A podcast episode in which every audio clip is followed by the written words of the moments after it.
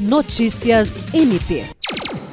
Dando prosseguimento ao calendário de reuniões da transição institucional no Ministério Público do Estado do Acre, o Procurador-Geral de Justiça eleito Danilo Lovisaro do Nascimento esteve reunido com integrantes da Ouvidoria Geral e do Centro de Atendimento ao Cidadão CAC. O encontro ocorreu de forma virtual como medida preventiva ao contágio pelo coronavírus e influenza. Participaram, além da Procuradora-Geral Cátia Rejane de Araújo Rodrigues, o ouvidor-geral e ouvidor-geral substituto, promotores de justiça Leandro Portela e Teutônio Soares Júnior, bem como a equipe de transição.